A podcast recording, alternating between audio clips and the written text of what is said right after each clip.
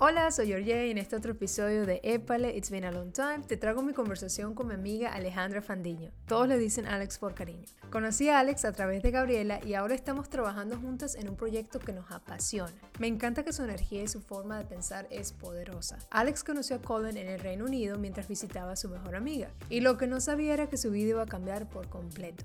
Dos días terminaron en cuatro años y ahora nos viene a contar su historia de cómo fue su relación y esa decisión que tuvo que tomar para encontrar su amor propio. Y ahora ellos viven en continentes opuestos. Así que no esperemos más, escuchamos su historia.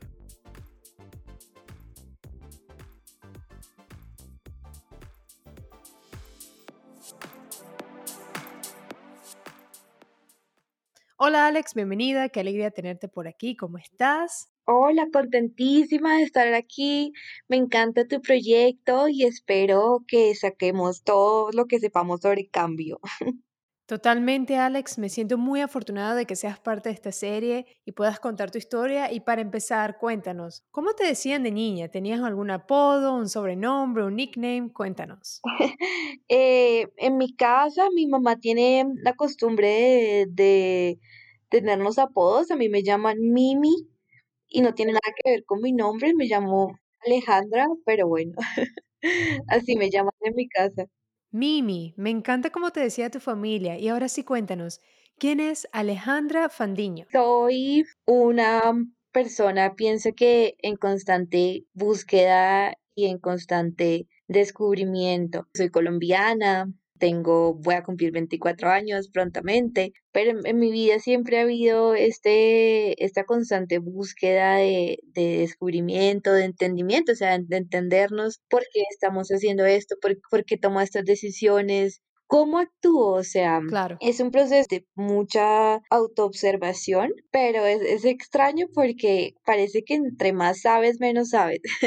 En- entre más descubres, más preguntas se te vienen a la mente. Entonces, yo pienso que Alex es una persona muy curiosa, muy apasionada por la vida, por las cosas pequeñas, los detalles. Me encanta viajar y me encanta conocer gente nueva, aprender de, de nueva gente. Me encanta lo que compartes, Alex, y ahora cuéntanos de esa oportunidad que te surgió para irte a vivir a Alemania, que es súper. Cuando tenía más o menos 17 años, eh, comencé un curso de alemán.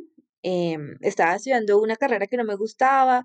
En Colombia es muy común que tú comiences a estudiar muy, muy joven, cuando no tienes claro qué quieres hacer, mucho menos quién eres, cómo te quieres desempeñar en el futuro. Y me metí en una carrera que no me gustó. Me sa- salí de la universidad y comencé a hacer un curso de alemán, pero co- como por matar el Wow, tiempo. Sí, no, no, no, no sabía qué más hacer. Entonces, este, en el curso había una, una niña, eh, me acuerdo que mm, no, nunca, yo nunca le hablé a ella, ahora somos muy buenas amigas, Wow. y una vez duramos como cuatro clases, solamente éramos los dos sin hablar, era muy extraño. Este, y una vez me dijo, ¿y tú por qué estás estudiando alemán? Y yo, pues yo no sé, no sé, no, Ay, no tengo nada más que hacer. Ella me dijo, ah, porque pues la gente no estudia alemán porque sí. Exacto. Y yo, sí, tienes razón. Y ella me contó que se iba a mm, Alemania como, como au pair, que es como ser niñera. Y yo, oh, genial, cuéntame cómo es. Y entre conversación y conversación, eh, a los cuatro meses ya estaba en Alemania como au pair. Wow, qué chévere. ¿Y cómo fue esa experiencia en Alemania? Es, es curioso porque, como te había comentado antes, siempre estaba en constante Sí. Yo me, había- me fui de mi casa muy joven a estudiar otra ciudad y estaba como, como cuando tú sientes que mm, la vida te está viviendo a ti, que tú no estás viviendo tu vida, así hagas cosas. Yo estaba estudiando, yo creo que pensé que me gustaba, pero no estaba contenta. O sea, siempre estaba como buscando, mirando hacia el futuro. Tenía mucha ansiedad de lo que pasara en el futuro y no me sentía a gusto. Entonces, eh, tenía muchísimas expectativas y muchísimo como anhelo de que fuera a encontrar eso que estaba buscando en Alemania y no lo encontré. No lo encontré. eh, era un ambiente muy, muy distinto al que estaba acostumbrada. Hubieron retos, hubieron momentos muy felices. Conocí a gente que ahora soy muy cercana con ellos, pero internamente aún sentía que estaba buscando algo y aún seguía mirando hacia el futuro no hacia el presente. Entonces, sí, o sea, estoy muy agradecida con mi experiencia en Alemania, aprendí mucho sobre mí y sobre otras personas. No fue como un cuento de hadas que pensé que iba a ser. Qué interesante. Y ahora me encantaría preguntarte sobre esa invitación que te hizo una amiga para que la fueras a visitar a Inglaterra. Sé que ese viaje cambió tu vida por completo. Cuéntanos qué Sí, pasó.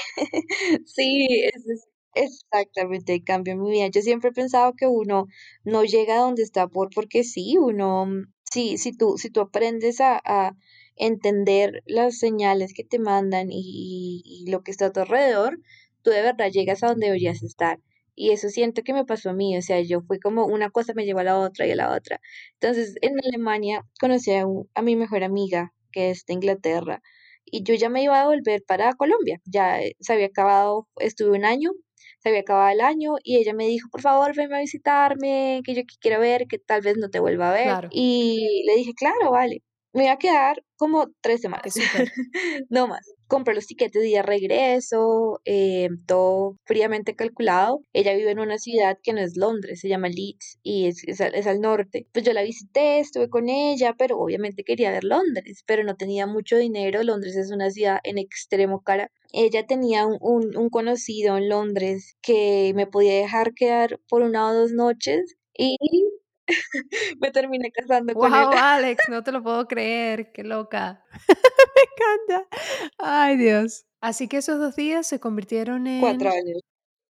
en cuatro años. Y te pregunto, ¿cómo fue cuando lo conociste? Ese momento, de verdad que nu- nunca lo voy a olvidar.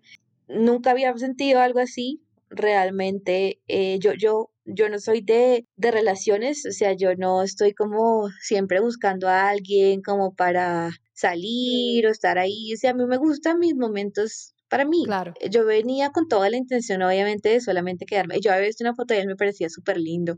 Pero bueno, yo decía, bueno, no importa, él es- vive en Londres, él es inglés, tal vez no le guste.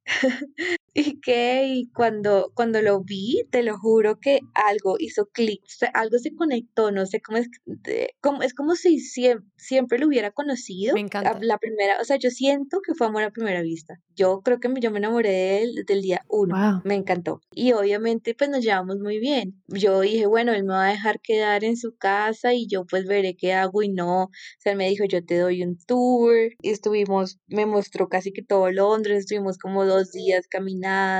Fue súper chévere. Wow, qué súper. ¿Y qué era lo que más te gustaba de él?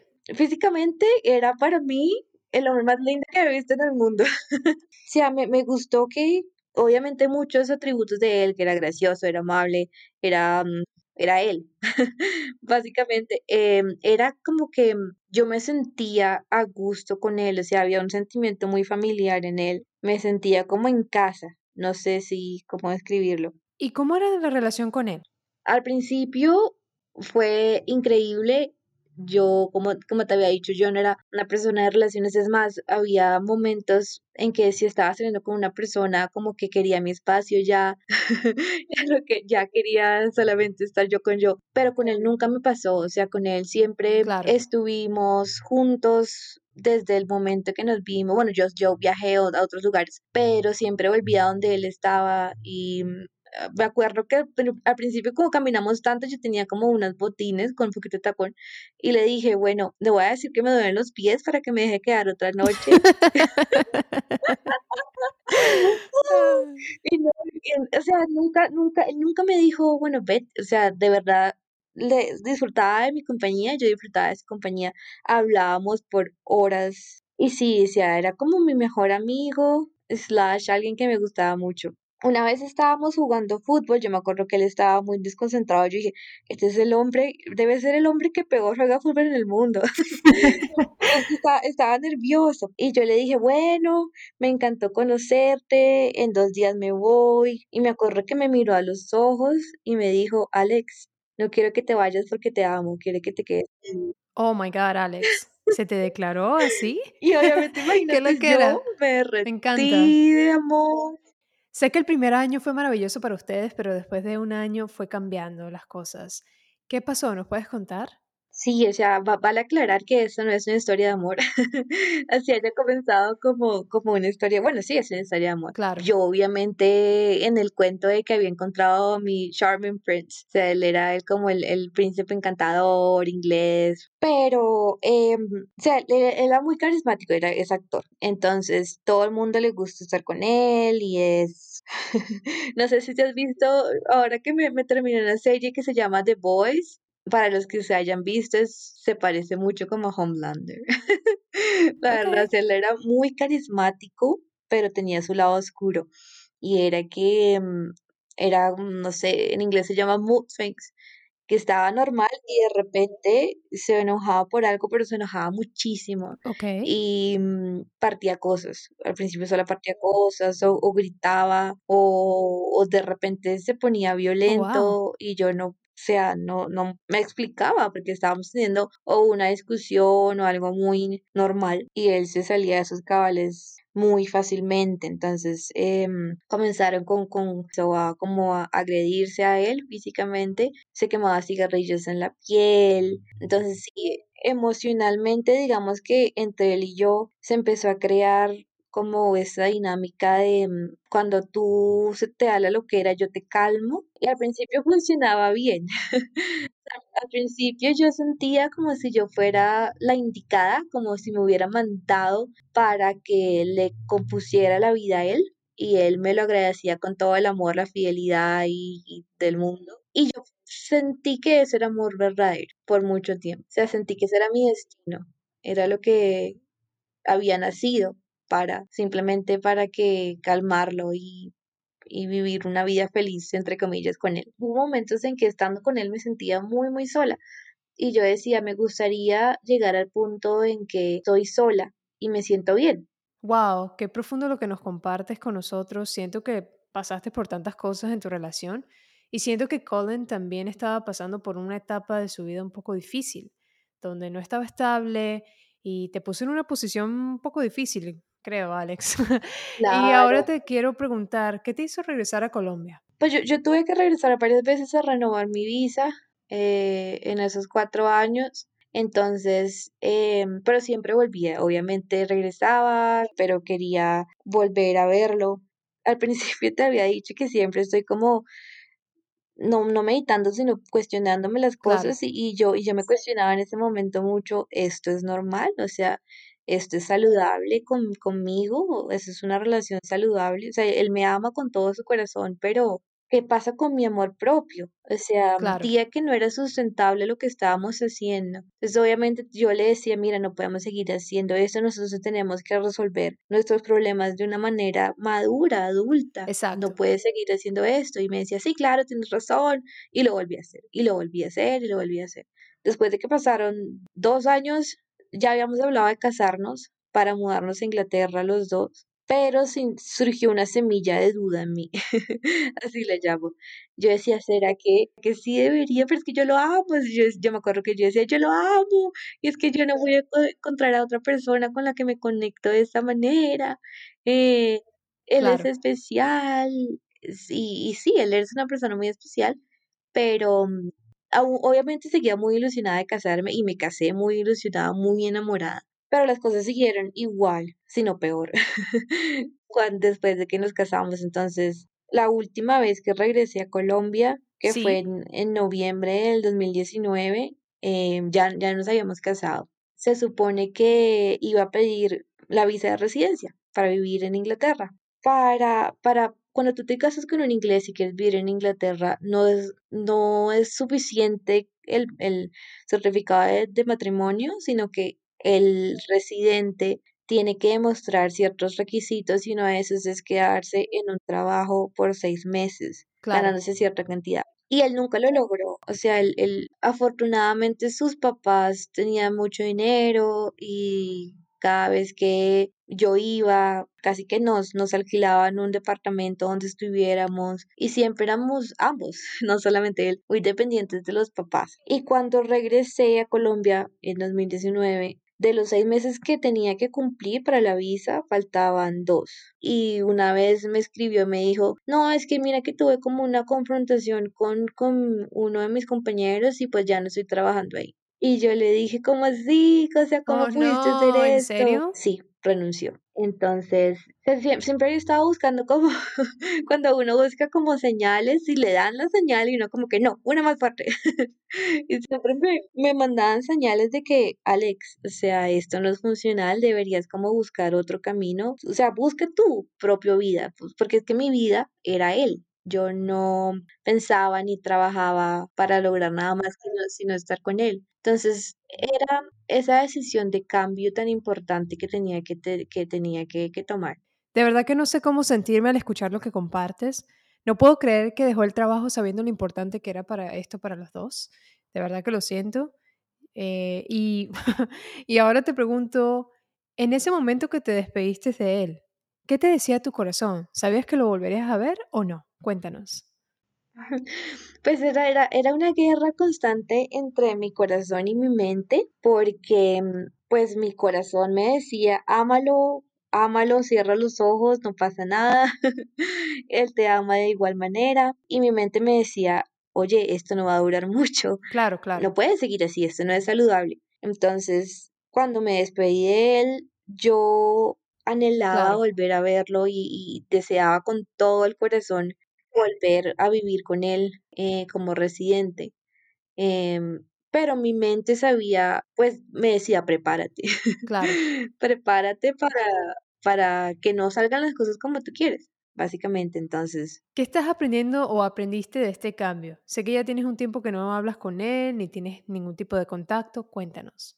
sí, sí, em, cuando él me dijo esto de que renunció, yo dije, bueno, renunció, está un virus azotando el mundo, probablemente no, no me dejen viajar en quién sabe cuánto tiempo. Este es el momento. O sea, ahí fue cuando tuve que tomar la decisión de o cerrar los ojos o y, y- y quedarme con él o abrirlos a lo que estaba pasando y elegirme a mí, o sea, elegir el amor propio.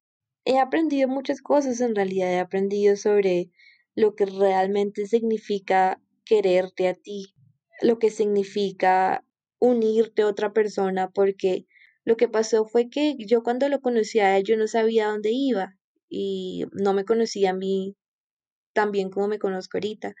Entonces, pues era como que lo que sea está bien.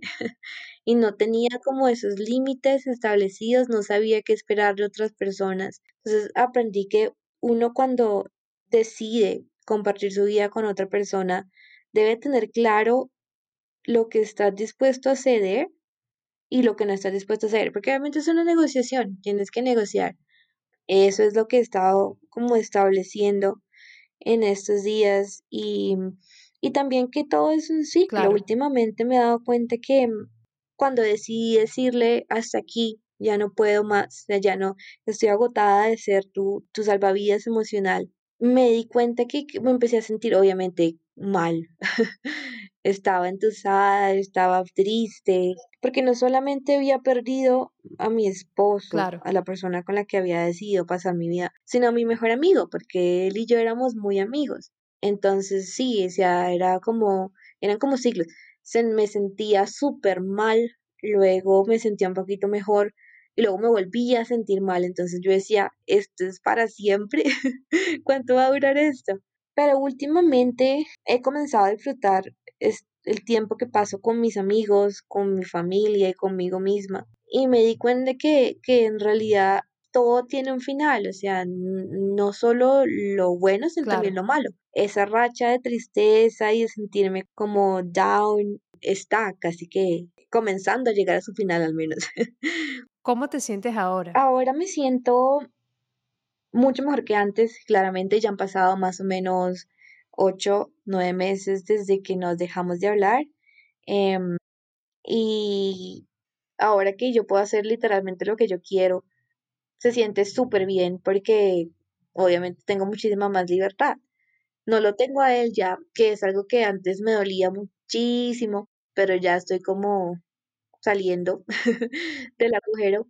Este, porque después de, de su experiencia, yo dije, yo jamás quiero volver a depender de alguien, o sea, que mi vida dependa de alguien más. O sea, yo quiero llegar a donde, a donde sea que voy a llegar por mis esfuerzos, por mi Claro. lucha. Y estoy muy orgullosa de lo que he logrado eh, hasta ahora por mí misma. Y lo que tú me habías dicho antes, es- eso se me quedó, eso es lo que más se me ha quedado, lo que me dijiste es como, voy, voy a cocinar y lo pienso, voy al baño y lo pienso, voy a algo y lo pienso, era que, mm, que debería disfrutar este momento, porque quién sabe si este momento vuelva. Totalmente, Alex, tienes que vivir ahora, sino cuándo. Y ahora te quería preguntar y voy a compartir públicamente que yo tengo un amor platónico desde niña y las personas que me conocen y saben quién es, eh, esto le dará un poco de, risa y no voy a decir su nombre, pero yo pienso que si tuviera esa persona enfrente, no sé, yo me desmayaría, no sé, me da un yello, no sé, no sé, de verdad que no se quería. Y eso me lleva a mi próxima pregunta, porque sé que tienes tiempo que no lo ves y va a llegar un momento que lo tienes que volver a ver y van a tener que hablar y tomar una decisión de que si siguen casados o no. Pero me encantaría preguntarte, ¿qué piensas o que cómo sería ese momento? Sí, no, o sea, yo, yo aquí me las doy de fuerte, pero yo creo que si lo veo yo me desmayo también. Ay, Total, Dios mío. temo, temo que sí. Nos volvemos a ver si algo parecido, como que, bueno, pasaron, pasó un año, ¿en qué quedamos? Le puedes decir, épale, it's been a, it's been a long time. Ay, Dios mío. Tenía que, tenía que zumbar eso porque estaba perfecto para la ocasión. Sí, no, me encanta, me encanta. Qué gracioso. Bueno, y ya para volver otra vez a las preguntas serias, ¿qué consejo le darías a una persona que está pasando por una situación similar?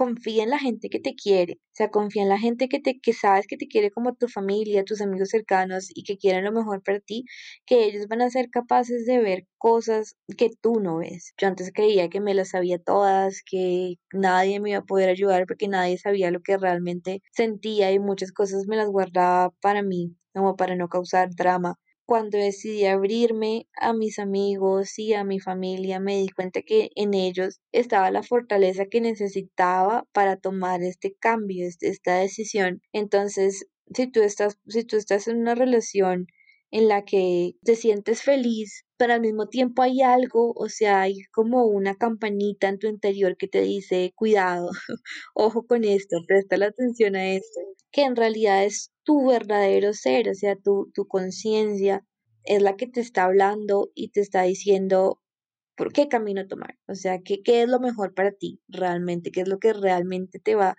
a hacer feliz. Entonces, es muy importante que tú aprendes a escuchar esa voz que te dice, que te alarma, o por lo menos no, no solamente que te alarma, sino también cuando estés haciendo algo que es bueno para ti, tú te sientes bien. O sea, Claro. desde el fondo de tu corazón sientes como algo cálido. Eso es porque hay algo, hay algo que te está haciendo bien. Aprende a escuchar esa voz. Hay como un plan para ti después de esa persona. En realidad hay un mundo de oportunidades y un mundo de cosas que tú puedes hacer si decides avanzar solita. Entonces, Me encanta lo que compartes, tienes toda la razón.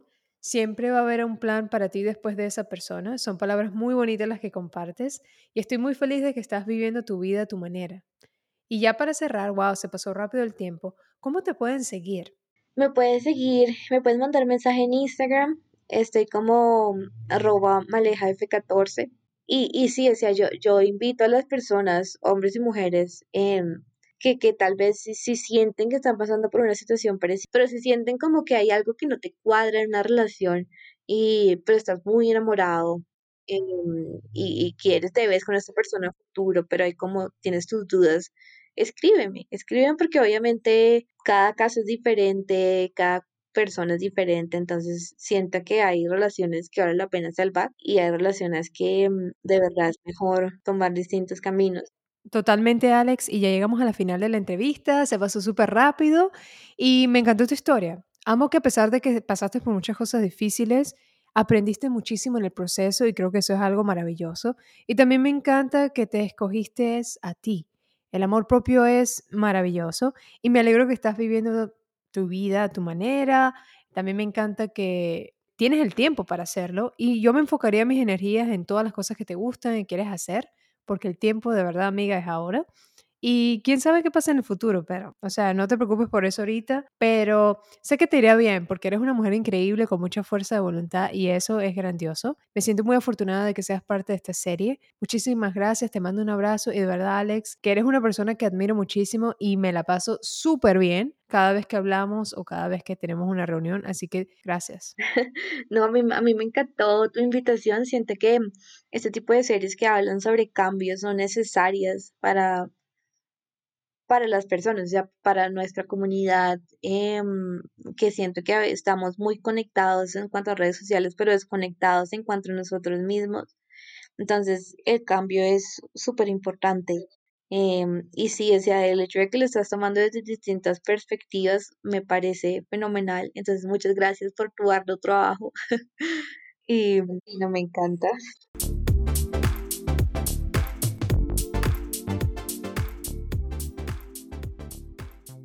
Y así llegamos a la final de la entrevista con Alex. Espero que te haya gustado tanto como a mí. Sentí muchas emociones al escuchar su historia. Fue como una montaña rusa.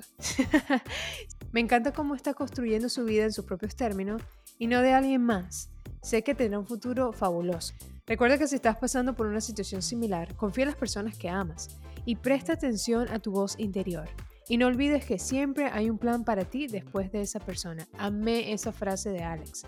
Te invito a que me sigas en mis redes sociales y compartas este episodio para que le lleguen a más personas. Gracias por tu tiempo y nos vemos en otro episodio de Épale. It's been a long time. Te mando un abrazo. Saludos.